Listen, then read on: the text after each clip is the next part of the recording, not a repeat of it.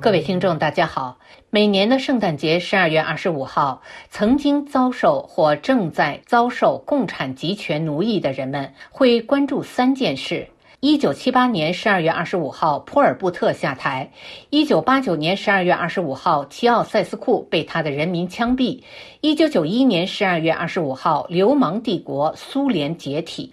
这三件事向上帝赠予人间的礼物，每年被网友做成图片，在墙内墙外广泛转发。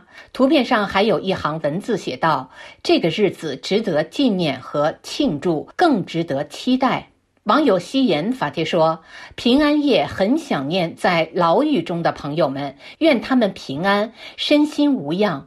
无论黑夜多么漫长，朝阳总会冉冉升起。我们还有时间，仍有希望。”网友冷万宝二零一七发帖说：“祝张展女士、沈良庆、王炳章、任志强、耿肖南、许志友等所有国内为争取自由而陷入牢笼的朋友们。”平安夜及圣诞节快乐，并祈祷他们早日获得真正的自由。俄罗斯作家托尔斯泰有句名言：“如果你感受到痛苦，那么你还活着；如果你感受到他人的痛苦，那么你才是人。”在过去的一周，一位中国湖南乡村女教师的痛苦被全体中国人感受到了。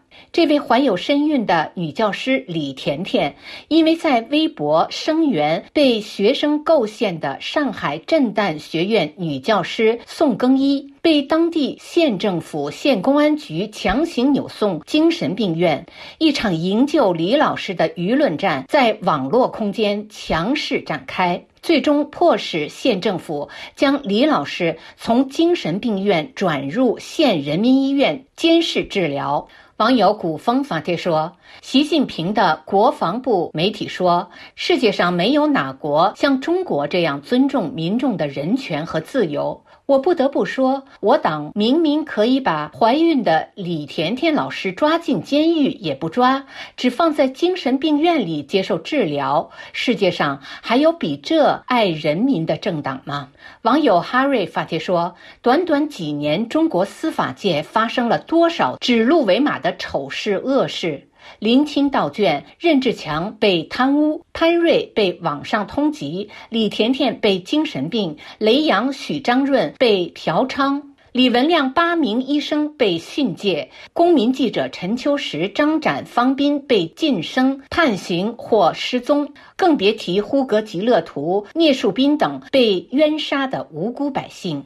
网友秀才江湖发帖说：“宋更一老师被无辜开除，李甜甜老师为之鸣不平，被精神病。”网友又为李甜甜呼吁。如此前赴后继的一幕，我想起了春秋，崔杼杀。死齐庄公，太史伯如实记录崔杼弑齐军，被崔杼杀死。太史伯的弟弟太史仲接替哥哥，依然在史书上记录崔杼弑齐军，崔杼又杀死了太史仲。面对威胁与杀戮，太史仲的弟弟太史季仍然毫不畏惧，仍书夏五月已亥，崔杼弑齐军。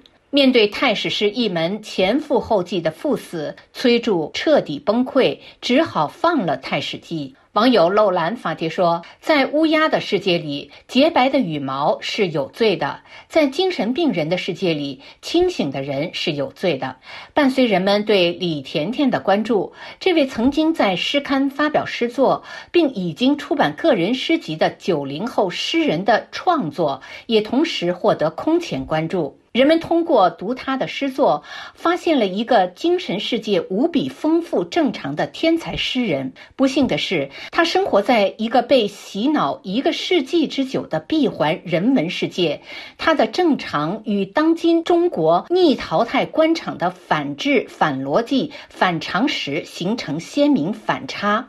作为诗人，他并没有获得当下文联主席的关注。也许被延安文艺精神重新洗脑的中国官方文坛是没有勇气与理解力去捕捉李甜甜诗歌中的伟大人文精神的。但这并不妨碍墙内众多普通文人用诗文向李甜甜的创作致敬。正如一位名叫“后现代牛虻”的作者在诗中所写的：“在十四亿双目光下。”一个正常人突然成了精神病，没有诊断书，没有任何羁押手续，就被强强制送进了精神病院。他们要他自己证明自己不是精神病，否则他就是精神病。举双手在他拱起的腹部乱摸。如果你不是一个精神病，怎么就这么轻易的怀孕了？如果你不是精神病，为什么能写出那么多诗歌？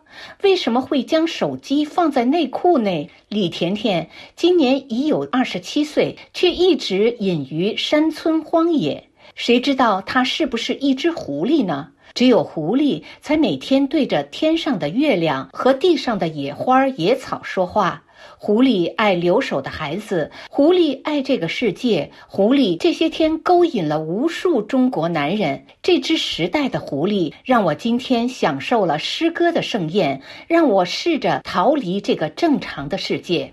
最后，我们就用诗人李甜甜的几首诗来照亮当下这个病态的世界。第一首《春天》，我看到了父亲。春天，我看到儿时死去的父亲和他在雷声滚滚的夜里相遇。我不说话，他也不说话。我微微点头，他也微微点头。我们只是站着，站着，却拥有世间最近的距离。回家的小路，青草蔓延，门前的栀子花被风吹散。你不是早就死了吗？不，那不是我。你爱上的每个男孩都是我。第二首，像星星一样多的孤独。我曾到过一座拥挤的城市，那里常有老虎出没，还有狐狸偷我的尾巴。于是我把自己藏在树上，我借片片枫叶和月光编织衣裙，用一整晚的歌声喂养萤火虫。它不再发光。我没有亲人，也没有朋友，只爱数人们脸上的孤独。一张、两张相同的面色，风吹叶落。星星般密集的孤独。第三首，我的学生张三父母离婚，李四父母离婚，王二父母离婚，麻子是留守儿童，全班学生同病相怜。可是，在作文里，他们都很热爱这个伟大的时代。以上是今天的微言微语，我是桑榆。